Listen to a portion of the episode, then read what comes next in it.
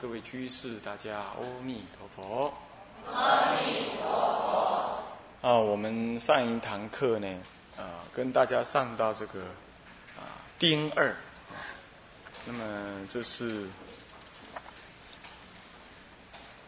这是正中分里头的丁二啊，呃，丁一是因地甚恨，那么丁二是果地甚德啊，那么。果地圣德当中呢，里头的物一是啊总说已成佛道，里头分两科啊，那么总说净度是几二啊，几一是总说成佛，那么几二是总说啊净度，总说净度里头的啊根二啊根一是啊总显微妙庄严。跟二呢是更名呢离诸不善，啊，那么呢离诸不善下面有分四科啊，啊心一是这个无诸山山丘，心二是无诸骸骨，那么心三是无诸恶道，心四是无诸啊寒热。这里呢就算讲总说进度，因为。已成佛道啊，先要呃总说一下这个净度的那个庄严啊。那么净度的庄严呢，这里头讲到说哦，无有这以下这四样，主要是讲这以下四样为代表了啊，并不是说啊，他只提只只有这四样可以知道，比如山丘海谷啊、海洋河谷之类啊，乃至于恶趣。乃至于寒热等等，啊，这是，这是它的进度的那个相貌。但进度的相貌，就负面的意义来讲，就是没有这些这些相。那其实这些相是大自然的样子。为什么叫恶啊？因为比如说山谷、海洋等等啊，这些就有阻挠了，而且有高高低低，表示那种众生心的不平啊，是这样。那么你要知道啊，有人问说，哎，那为什么要分众生？极乐世界为什么要分那个呃众生的医报跟阿弥陀佛的医报呢？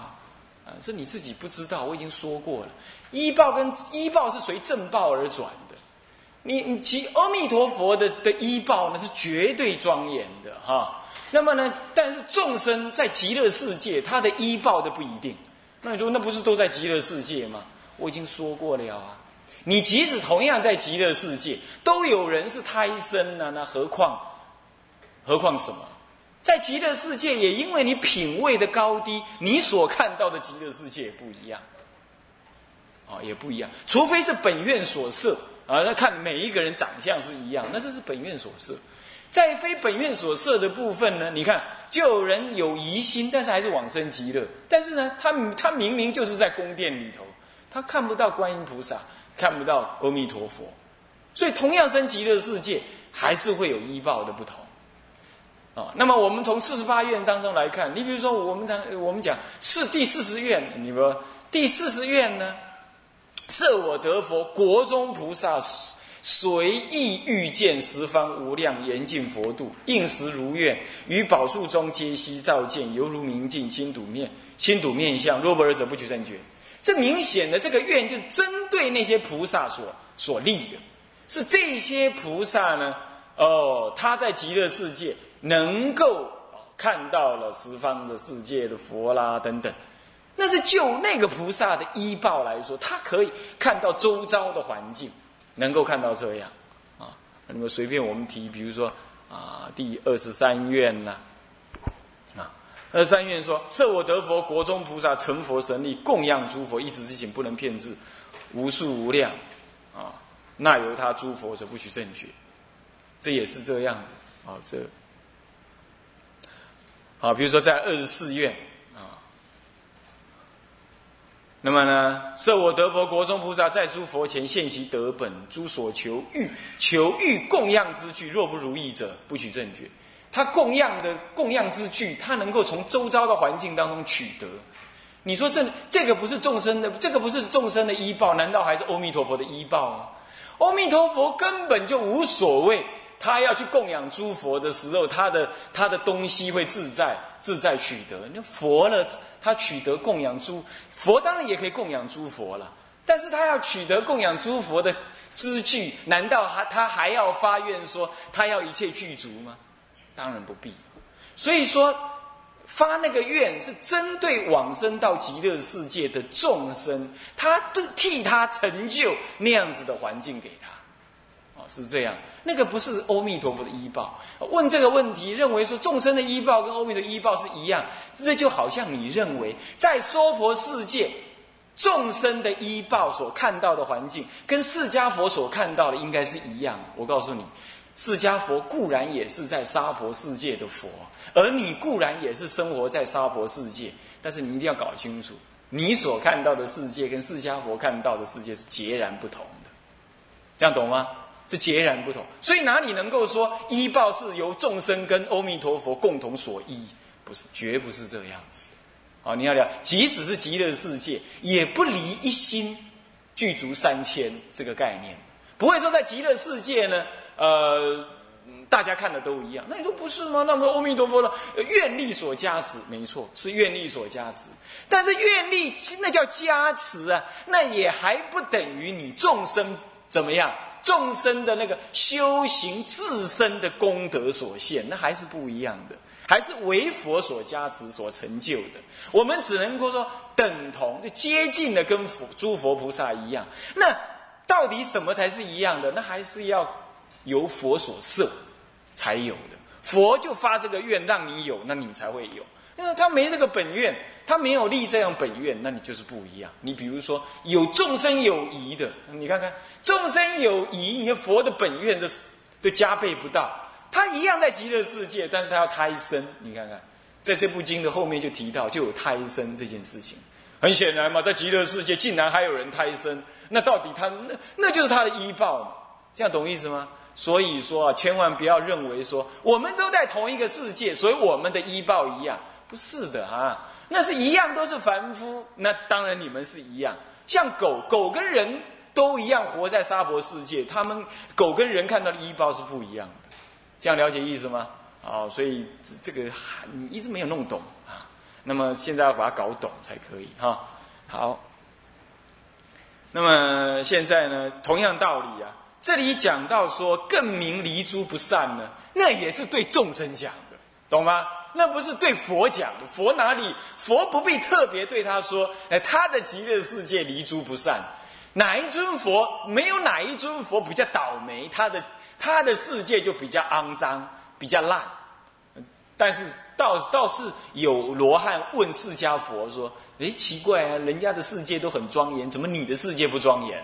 啊，后来佛才现神通，借给他眼睛去看，看看到底佛他所其人家释迦佛在娑婆世界看到的是什么样？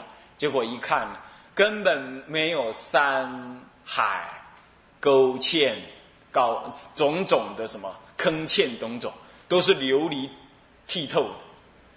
他也是看到这样子，所以可见呢，嗯嗯，这个这里讲的所谓离诸不善，你要知道，这是对众生讲，啊，那还是以众生的医报来说的，这样懂意思吗？要佛佛的医报根本就不可思议，也没怎么你好对你说了，这样知道吧？特别对众生来讲，所以这里讲的是离四种不善。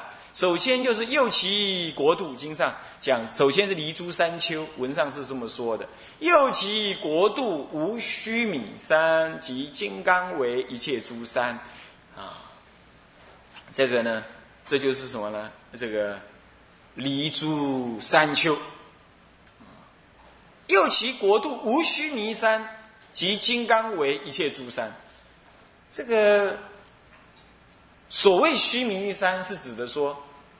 在我们这个娑婆世界，哈，我们娑婆世界是由一个什么呢？是这个世界是由一个什么呢？是指在这个这个风轮，就风风上面顶的那水，水上面顶的那个什么大地，就是说风大水大地大，才中周围是空大。那么呢，地水火风啊，地水火风哈，然后还有空，然后呢，这样子一个地大呢，就顶出什么呢？是水大，就风大上面水大，水大上面顶一个什么？顶一个须弥山。那这个须弥山呢，哦，上下八万四千里，在那个海水下面八万四千，上面八万四千，是这样。那么这样子呢，世界就依这个山而住。那你说这个山根本找不到，这个很难讲啊。到底这个山是一种譬喻？还是一种某一种角度所观察，但是没有语言好描述它，所以把它描述成为一个山，这个就很难讲啊。众生现在我们看这个地大地呢，我们以为空间是空间就存在，其实空间是扭曲的。那个光线在空间中跑的话，它是跑在那个空间的表面上，那你就哪有这种事？那空那表面那空间的里头是什么？里头是。没有，你永远进不去。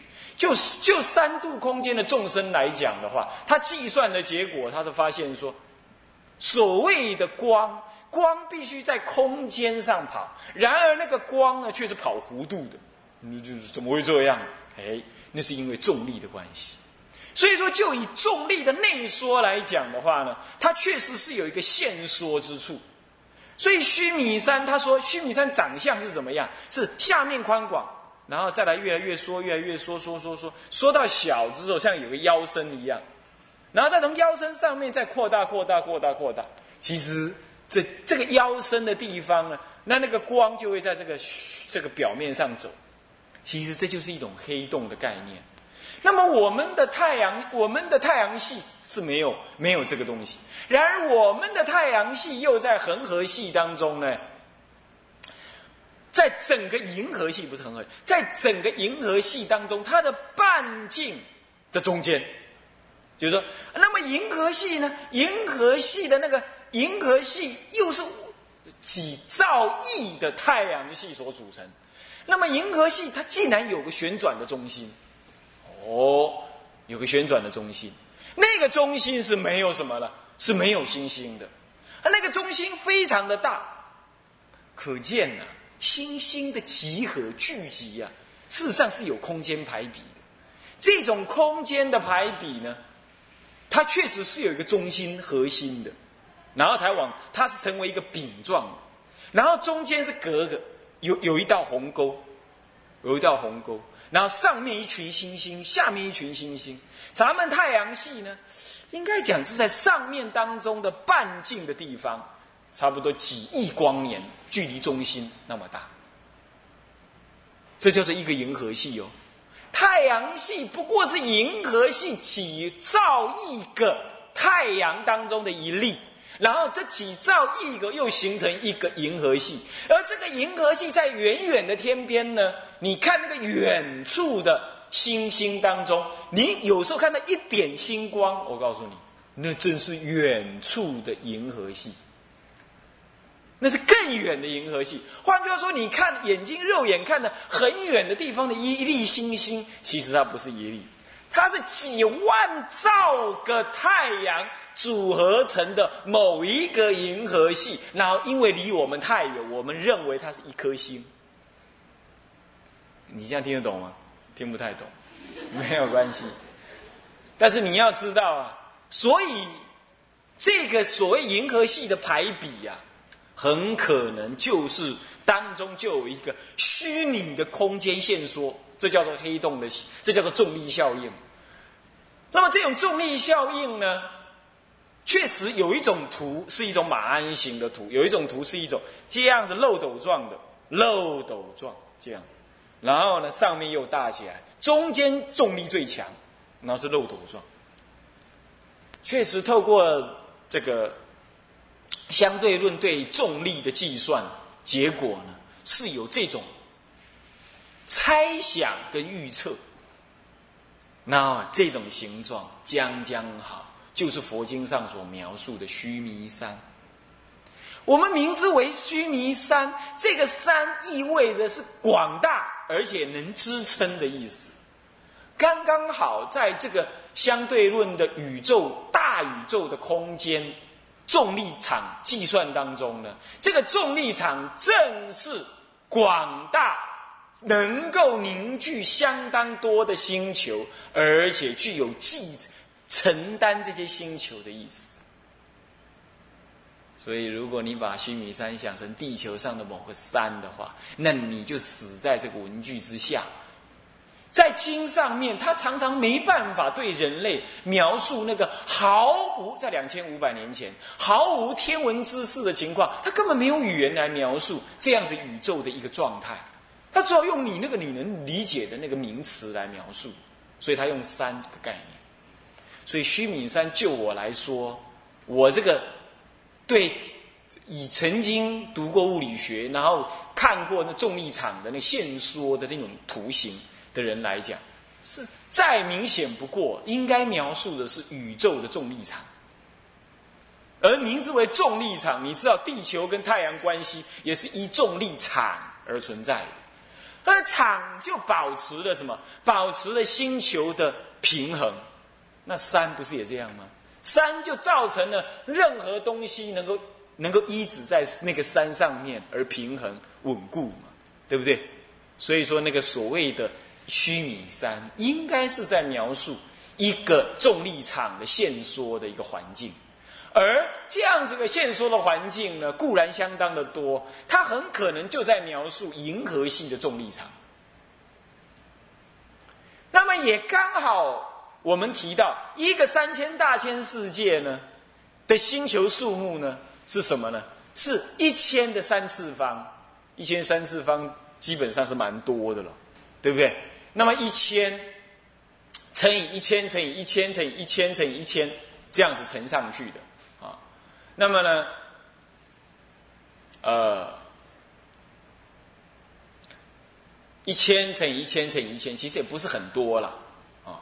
那么但是呢，我们这样讲好了，这只是一个约束，这明显的知道说，所谓一千个三次方是指的。每一是指一个世界，那么一就是指一个太阳系，指有众生的太阳系。那么在银河系当中，可能有众生的太阳系呢，并不是每一粒。那如果比如说一千个当中有一粒太阳是有众生的，那这样比较起来的话，确实那个数目就跟银河系有众生的数目呢，比起来是很接近。这是一个估算的数目嘛？古人他不会算的那么精确，有原因的是因为你跟你讲，众生也听不懂，不如讲一个估略的数目而已。如果这样讲下来，我们说一个三千大千世界是佛所设的，而那个数目如果这样估算的接近，搞不好就接近什么银河系的太阳系太阳的数目。那你这样讲下来，确实那个须弥山呢？就佛所认知来说，那是存在的，在物理学上也计算过这样子。那么懂这个道理的人，到底这个世界上有几个人呢？刚开始只有两个半。爱因斯坦出世之后，他算是真正懂。据说费因曼还是谁也懂，另外半个我不晓得是谁。那么现在懂这个道理的人呢？物理系的人大概会有十分之一的人懂。那么一个一个大学当中，台湾的大学有物理系的，大概有三分之一有物理系。每个物理系大概会有四十个人去读，读到毕业大概只有三十个人。三十人当中，如果有三分之一的人懂，大概就十个人。所以每年每一每一年，台湾呢，大概懂这些道理的人，恐怕不出一百个。你说，所以这个道理当然没有人懂得多。因此，每次读到这个所谓须弥山呢。那些自作主张的人呢，就说这是预言，这是童话，这是拿来骗那些以前的人没知识，所以才来拿着随便讲讲。你要知道，那你读《金刚经》，佛说是识愚者、如愚者、不忘愚者、不异愚者，那你没他 gay，你读假的。那这话他随便讲的吗？那翻译经典能随便翻的吗？所以现在人读经啊，他是精神分裂。你要知道，他一方面读一读是这样，等到真的要他照读的方式去思维的时候，他拒绝，他不要。哼，所以佛法要衰，是人在衰，你懂吗？狼的衰了，你怎样？人在人在衰老当中，人不敢承担佛语啊。那不是佛法不灵啊！你要知道。那你说现在人很傲慢的，你要知道，他以为他能上网，他以为他能台湾台湾人，尤其台湾人以为自己能够造一点 DRAM 啊，说一点 CPU 替人家代工啦啊，那么去蒸煮几个什么呃那个那个那个晶片组啦，卖的一点钱呢，他觉得他就是科学家了，他很懂科学。我说过了，真要懂这些道理，台湾恐怕每年不出百个人，这还是很松的，因为只有物理系读这个道理啊，读相对论呢，哪个系要去读它？而且真正读出来之后啊，你不懂也没关系，你只要会算就好了。因为现在的物理学、现在的科学都运用了一九三零年左右所发展出来的量子力学。而量子力学某种程度运用了或者运用了相对论，少部分运用。那将将好呢，量子力学要应用相对论，只要套公式就能用。而所谓的工程师，大部分只是套公公式。为什么呢？因为他做实验呢，做实验做完了就把那个公式套进去算看看，算对了就可以。到底真正道理怎么样，并不重要。你要你你要所谓科学是这么干的，你懂吗？但是科学对一般人来讲太神圣了，只要让人家感觉今天跟科技搞上边，哦，我了不起哦，就这样感觉。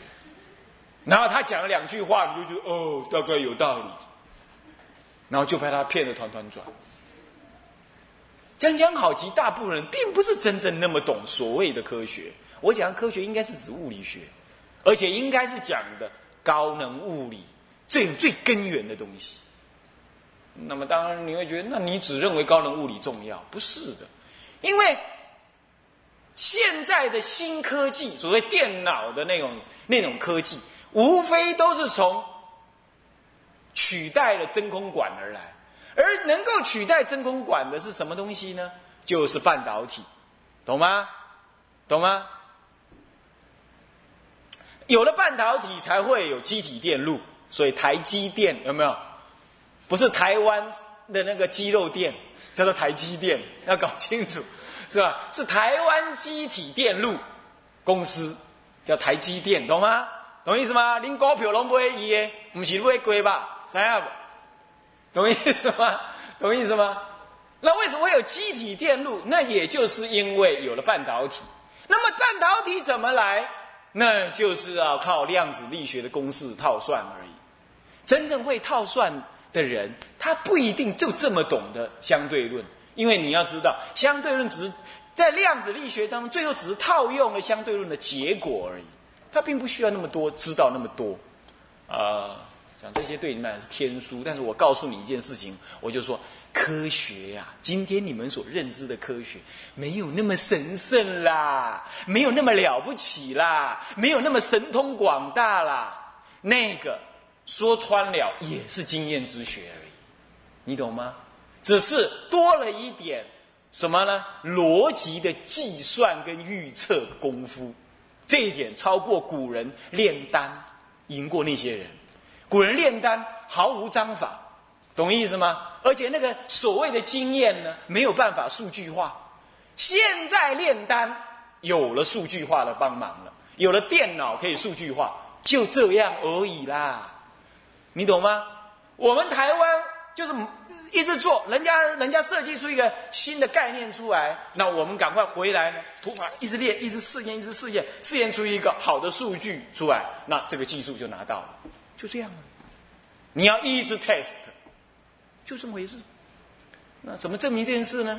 有一个信徒专门在帮我写这个录音带的那个字的疼的，他儿子清大清啊交大的嗯就是电机，可以说是第一名，而且是提早毕业的博士班同学。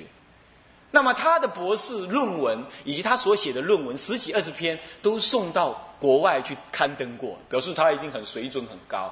他毕业了，他把他的博士论文拿来送给我，都是些英文。我我太久没读，当然看不懂。不过没关系，他来的时候我就问他：“你做些什么？”